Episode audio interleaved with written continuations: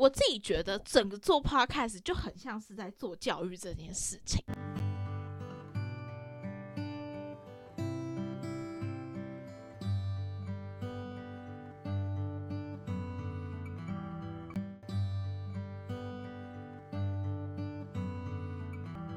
Hello，各位听众朋友，午安，我是 Michelle，，欢迎收听胡思 Who's。嗯，我刚结束完我的大一上学期，相信听众朋友已经很久没有听到我的声音了，然后一定也会想说，为什么从九月进入到大学之后就一直无声无息呢？我不是人间蒸发哦，也不是突然三分钟热度然后不做了，是因为我的大一生活真的过得超级充实，也超级忙碌，所以没有时间空闲下来跟听众朋友们进行一场时空交错的呃对话。现在已经到了寒假，那很多听众朋友们一定会问说：哈，你们寒假怎么？呃，这么长，对，没有错。我们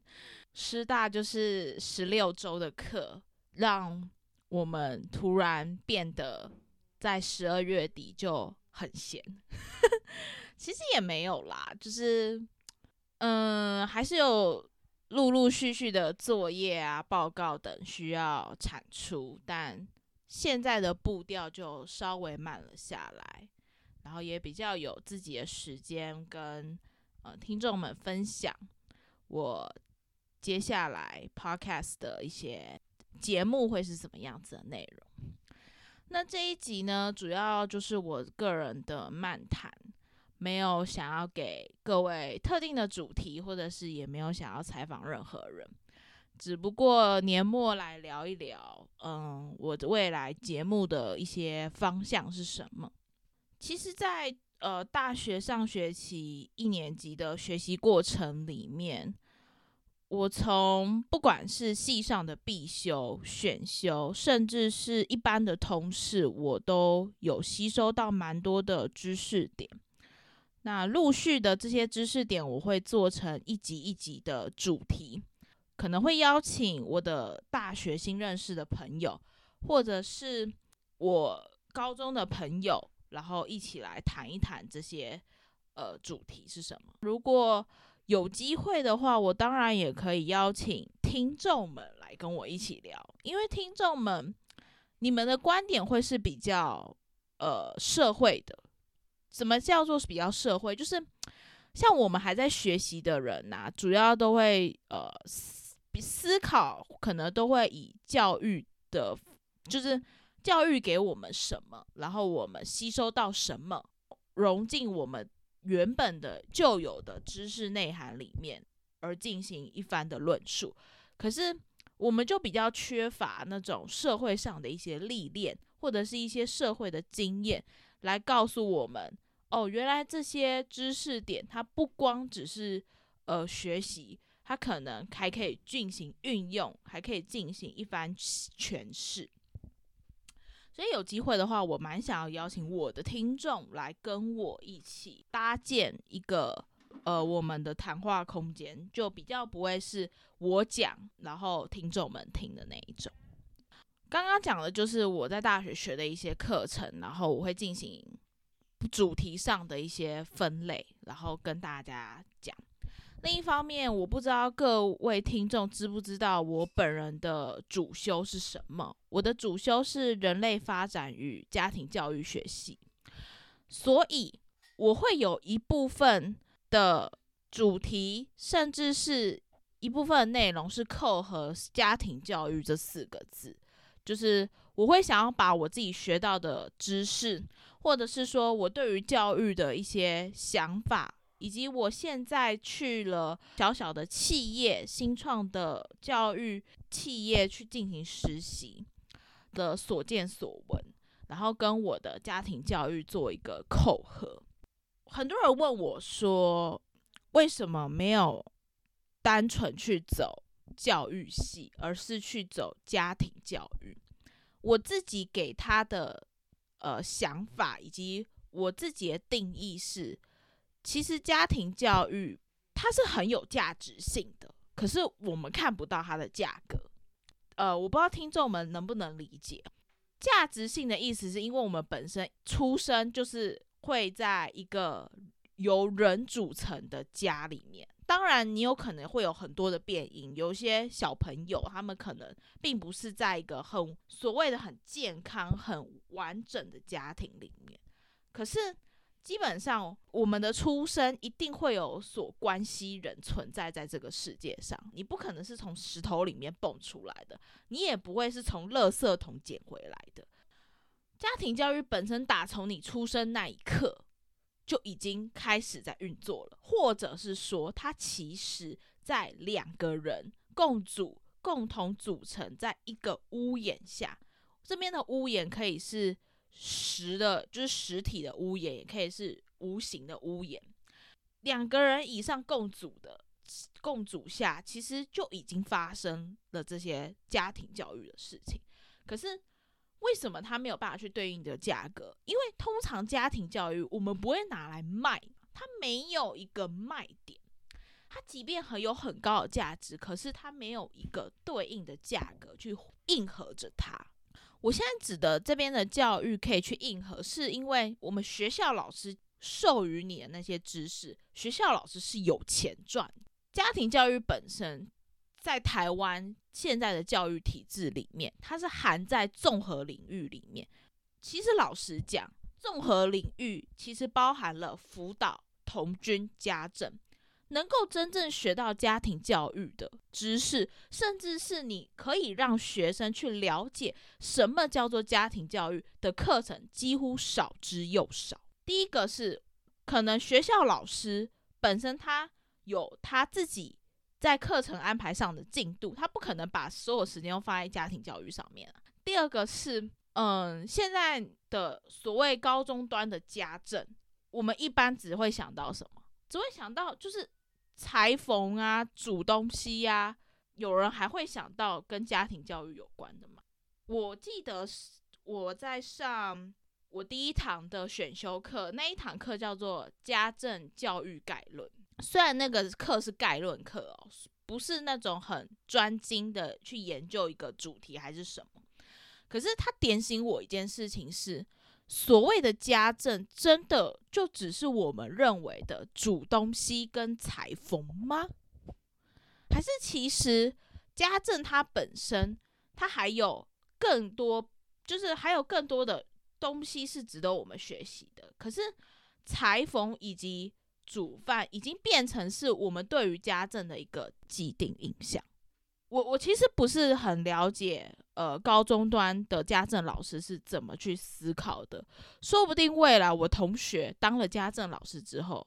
我会先采访他说：“你当时在读大学，对于家政的概念、家政课的概念，跟你真正走到了教育现场之后，你去执行这样子的课纲之后，你你中间的整个思考是思考历程是怎么转换的？那当然，如果我有机会的话，我也很想去采访。”站在教学现场第一线的家政老师，他们是怎么样子去经营他们的整个课程的？在我的眼里面，我自己觉得裁缝跟煮饭这两件事情可以融在我们的课程里面，但不该只是家政的核心。我自己在读中等教育的领纲里面。我从来没有看见领纲里面有一项指标是在讲说一定要学生了解煮饭以及裁缝，他没有要学生一定要去执行这件事情。可是为什么在教育现场里面，我们看到的老师都是给学生这样子的学习呢？这是我对于。书本上面授予我的知识，跟我看到的现实，以及在高中的时候，因为我也经历过高中嘛，在高中的时候，我上的家政课里面，我想要去叩问的一个问题，我也希望听众朋友也可以唤起你的呃高中或是国中，你们对于综合课的想象是什么？你们过往的综合课都在上什么？你们的家政课？是裁缝，是煮饭，还是有别的可能性。所以话说回来，我刚刚说到的家庭教育其实是我的专业，然后也是在领纲里面有被注重的一项指标。可是它在我们的学习环境里面，它没有去展现它的一个价值在那边。如果单纯去读教育系的话，我自己觉得我不可能碰到所谓的家庭教育。但是如果你去读了家庭教育，你一定就是会碰到家庭教育，对，所以这就是一个你要用什么样子的观点去观看一个教育的事情。因为现在走教育系，或者是你在教育学院里面学习，也不见得你出来之后就是当所谓的老师这一条路。对于老师的定义其实非常的广泛，企业或者是很多。公营或私营的机关也都是非常需要有老师这样子的角色在，就是也需要有老师在里面作为一个参与者。从我刚刚所讲的呃家庭教育，然后延伸到我们的家政课之后，我就有在想要把这样子的专业，然后分享给听众们。去聆听教育这件事情，不光可以是我一个人来讲，很多人都可以讲。对，那我要怎么样子去精进我自己，或是打出我自己的一个品牌或是特色？那就是我自己要去抓亮点的地方。那有人可能会问说，之后会不会再做那种呃个生，或者是说？面试相关的经验啊，或者是一些考试历程，我当然那一那一 part 我也是会走完，因为毕竟我还没有去访问我那些考分科测验的同学。可是考试这个东西，我并不会像之前一样做成一个人物专访的形式去访问一个人，我可能会包装在我的。主题里面去讨论什么意思呢？如果说我们要讨论所谓的考试的话，我们考试一定会准备笔记嘛？那笔记它就可以帮助我们，呃，在考试的时候有一个系统性的整理，然后你在考试前的时候也可以去做复习。那关于笔记，我就会拿出来做一个主题，可以分成是说，哎。考试型的笔记可以做什么样子？可以提供给考生什么样子的建议？那一般型我们在大学，我们怎么会去运用笔记这件事情？又是另外一个比较不同于考试型的笔记的方式。那另外还有一种是演讲的笔记，你要怎么样子迅速抓到一个演讲者他很散乱的那些词句？就是你听过，然后你觉得哦非常有感，可是。你没有办法提笔写下，你要用什么样子的工具，或者是说你可以用什么方式去达到一个速成笔记的效果？这三个就会包装在一个笔记的那个单元里面，然后跟听众们分享。简单来说，考试这件东西太广泛，我们可以考试讲的东西太多，你可以讲考试的制度、考试的方式。考试，呃，考试的心态怎么面对？可是这一个一个一个的主题，就是我想把它打碎在各个我的主题分类里面，包含如果像是考试的心态，我们就可以想一想，考生他本身的心态是怎么样？你烦心生考生跟申请的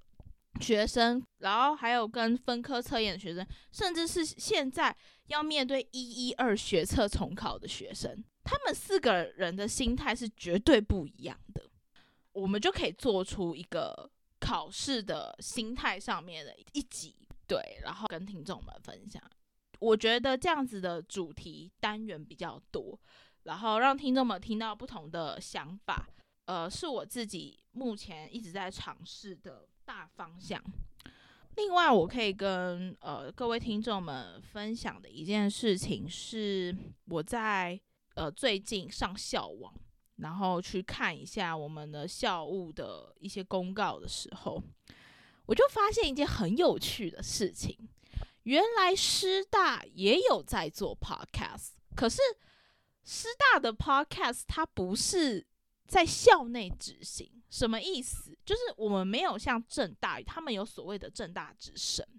那呃，正大之声的创立，当然也有跟他们学校的呃背景，他们的学校本身有关，因为他们学校本身就有传播学院嘛。那我们师大其实是有学程，但是没有所谓的学院的概念。我就发现，其实现在教育如果透过 Podcast 执行，是很多大学都在跟进的，包含台大也是。我之前在台大的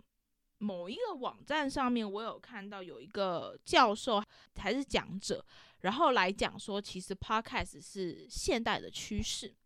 反而 YouTube 已经。没有像现在那么多企业，或者是说有些人想要讲一些比较专业的事情会去使用，但是也必须说，呃，Podcast 他一个人来经营真的很辛苦。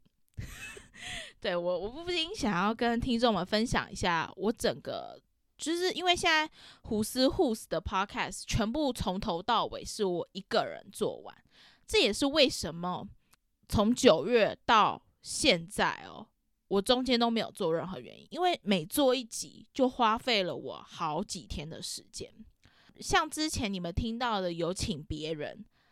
就是有请受访者来的话，那更耗费时间，因为你光是要写所谓的 script，就是脚本，你要写呃访纲，你要先想说我这个主题我想要采访谁。他比较适合讲什么？你跟他的对话之间，他可以丢出什么样子的灵感让你接应下去？一开始在做的时候还不认识一个，就是如果你都还不认识一个受访者的时候，其实蛮难去做的，因为你不知道说他会讲出什么内容，你不知道说你可不可以去驾驭好这样子的一个呃场面。对，那我觉得这是在执行上啦，现在是讲执行上很困难的一个点。另外一个点就是幕后的工作，幕后的工作就是你要去剪辑，你录音，你就是会去剪辑，然后修修改改之后，你又会发现是说，呃，有很多是你不满意的地方，包含音质啊、去背景音啊，然后怎么样子把声音调到最漂亮啊。呃，哪些地方要做什么样子的效果？包含音乐，包含配乐，要配什么样子的音乐？那些全部都是你要考量。我讲一个很细节、很细节的地方，光是配乐这件事情，我就可以搞到两个小时以上，真的不夸张。光是找音乐，你要怎么找到一个符合你讲话内容？的音乐就是一件很有学问的事情，我不知道有没有人在研究这个，但是我觉得很有趣的事情是，我自己对于音乐是非常敏感的，因为我自己小时候本身就有学过钢琴，我对于鉴赏一些美术或者是一些音乐的东西，我个人是很喜欢，然后也很喜欢去品味它，所以就变成做到有点极端，就会变成是说。啊，如果我们这一段谈话是这样子的风格，我会想要配什么样子的音乐？然后你也知道，其实音乐是有版权在，所以有些音乐你觉得非常好，可是你还真的不能拿下来配，因为你要付钱，你要还要去跟别人沟通，你要去协商，那所以你就只能会用一些呃免费的音乐。当然，免费的音乐也不是说不好听，有些免费音乐真的是很好听那一种。你又要再去从你已经范围很小的。可以使用的那些音乐里面挑出一个你觉得可以搭配你谈话性的音乐，还真的你要费一番功夫。我现在是有慢慢调整我抓音乐的时间，就是我我有限制说我不可以挑那么久，因为连挑音乐都会有选择困难症的问题。对，所以这是一个非常我个人觉得非常细节的事情，可是它却会耗费我很很长的一段时间。那延伸出去的话，那其实各位听众就会知道，呃，主持人应该就是一个很会在一些小地方纠结很久的人，没有错啦。我就是有的时候会在一些可能局外人看感觉上是一个很不怎么重要，或者是不太会想要思考那么多的地方，钻研很久。对，那你说会不会有点钻牛角尖啊，或者什么？有的时候还真的会有这种毛病在。可是你有时候回过头去想那些细节。其实你当下真的不会觉得那是细节，因为你会觉得那是一个很重要的一个 point，你没有去解开，你真的会影响到你未来在做一些选择上面。我其实也很感谢我有这样子的敏锐度，是吗？就是有这样子的敏觉去观察，或者是说有去注意到那些地方。幕后的工作就是除了刚刚讲的挑选音乐之外，还有。哦，裁剪、裁剪裁音乐啦。那如果是有双人一起做搭配的话，那就更困难了。再就是上架，以及呃上架还有制作那个封面，就是你们听众在 IG 上面看到那个封面，其实都是我做的，对，都是我做的啊，我没有套任何模板，就是都我自己。呃，我一开始是手绘，然后绘了之后丢制制成图档。制成图档之后，然后再转成你们看到那种照片。光是设计这样子的封面，其实也是费了我一番功夫，在暑假的时候去学习。哦，对了，可以跟大家分享一下我那个图片好了。现在 IG 上看到那个图片，不就是有粉红色跟嗯比较大地色那一个吗？对，那两款。一个是胡思乱讲，一个是讲一些比较正式的内容。嗯，为什么会用圈圈作为那个框？其实是因为这是我赋予教育的一个形状。我个人觉得，教育它是一种永续的概念。听到这边，应该很多，因为我自己读师大嘛，我们这学期就很多课都是跟永续有关。然后，所以再加上我们学校一直在提倡永续，所以我现在讲到永续，就整个啊又在提了，我又必须要再讲的这种心境。但是真的不得不讲，我相信听众们应该也有很多人知道永续的概念，在呃台湾这片土地上推行着，不管它是以什么样子的形式，那教育只不过是一种管道而已。这样子的圆圈，它。承载着是教育它本身的循序，就是它的源源不绝，它可以是一个循环。主持人他产出的内容，或者是听众给我的回馈，都是圈圈。它本身是一个无限的概念。我我不知道为什么，就是这个圈圈它可以很有弹性的变成各种形状。我不知道大家有没有玩过。橡皮筋，以前小时候玩橡皮筋的时候，我们就很喜欢把橡皮筋变成什么？变成就是星星嘛，然后还可以变成呃鱼，还有我记得还可以变成那种什么雨伞吗？还是什么？橡皮筋本身就是一个圈嘛，然后你可以把它做成各式各样的形状，就代表是说它可以变化无穷。即使你看到的东西，它第一眼。是平凡无奇的，第一眼就觉得是说没什么啊，它就是一个单调、很没有特色的圈啊。可是你要怎么把这个圈拿起来，然后去做出、去想象出你想要的那个样子？我觉得就是要靠你的一些行动注入在里面。也是因为教育它被社会大众普遍认为很重要，它是一件。重要到有点让大家觉得不要再提的一些话的时候，你有没有办法把教育再重新有新的诠释在里面？嗯，我们没有去想到的事情，包含资源，包含人力，甚至国际上面的一些大小议题，其实都跟教育它本身有很大的关联性。它有没有办法再重新被定义，甚至是重新再被社会看见，而不是过往在书本上面所得到的教育的那些碎片化的知识，是他需要在这个圈圈去找到他另外一个样子。所以我就选择了用圆形作为呃我的封面页，我的设计。老实说，其实我一开始在设计我的封面的时候，我没有想那么多，诶，是因为我经历完一学期之后，参与了很多呃师大自己举办，或者是说我自己在呃社会就是在实习的时候看到一些教育现况。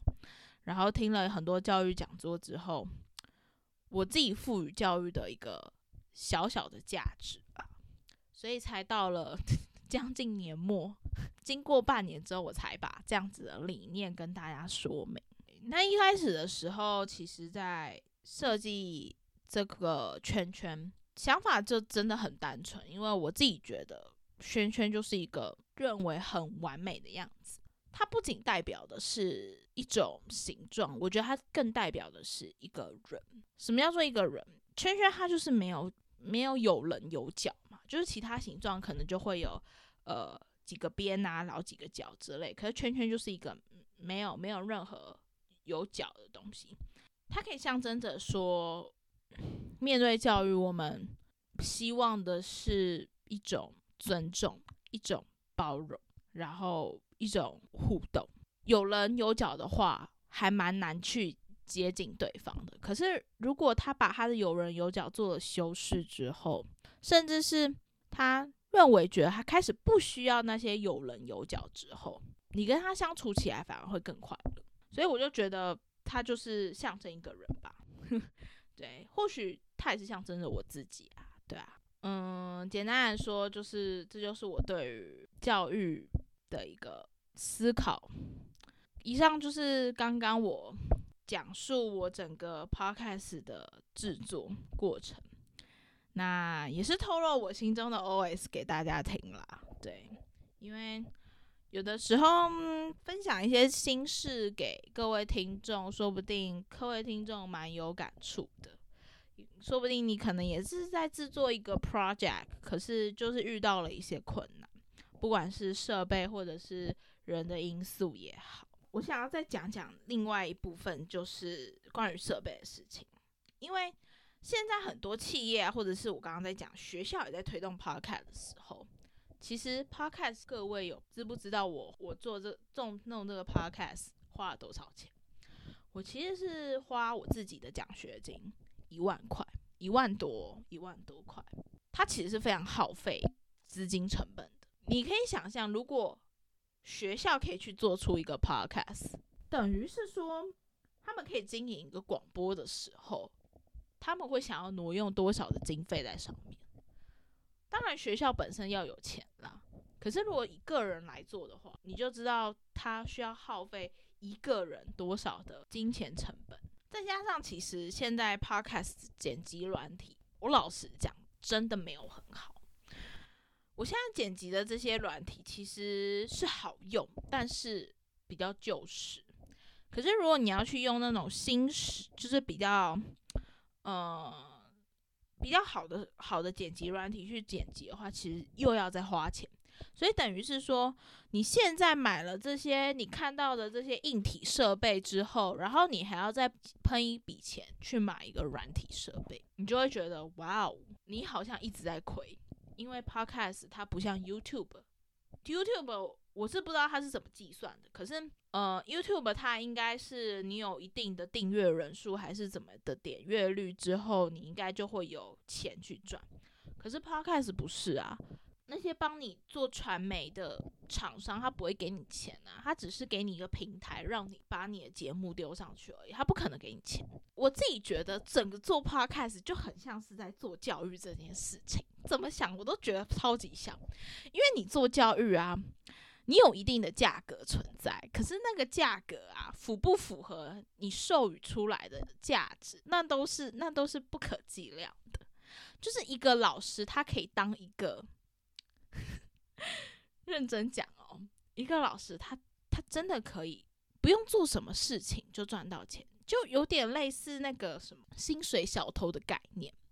可是有些老师哦很认真哦，很认真的教学哦，他的钱啊跟嗯比较不认真的那种老师是一样的诶。所以就很好笑的一件事情是，我要怎么去计量我的我做 podcast 整个成本？我现在又要回来提价格这件事情。如果站在价格，或者是呃在会计上明目看到的那些那些计量的话，老实说，我真的是亏本亏到爆，我亏了一万多块钱。幸好我没有买软体，其实我还一直还在瞻望，就是我们学校之后会不会把那个 Adobe 的软体，然后呃给学生用免费的运用，这样子我在做 Podcast 的话会更得心应手。我我花了一万多块钱，然后再加上哦，刚刚前面说到的，我从制作、从写访纲到上架节目这一条的流程都是我在做的话，我的。成本真的是一堆，那些制作的过程都还不是用金钱可以计算的出来的，那是要用时间去计算的，而且是不是用一小时、两小时，是用天数去计算的。所以，如果站在价格的角度来看，我真的是亏爆了。可是，如果你站在价值的角度上，你就会觉得你做的是一件很有意义的事情，因为你会得到听众的，就是下载。然后你去听，你有你有感受到听众们他有去听你的一些谈话，然后甚至是有听众还会私讯来跟我说，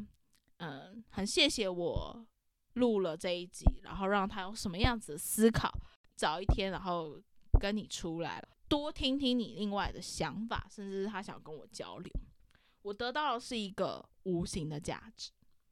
我真的认真觉得，价格跟价值这件事情是不断出现在我们生活当中，他们两者是有冲突的关系，可是有的时候又并不是。它其实就跟教育是一样的。我在做 podcast 这件事情，也算是我在为教育在注入一些我的故事在里面。刚刚说到了做 podcast，然后呃参与了教育这些活动。之余，我其实还想要再提一个概念分享给听众们，就是升学。因为我前面有讲到，升学其实它之后会变成在我分散在不同的主题里面。但是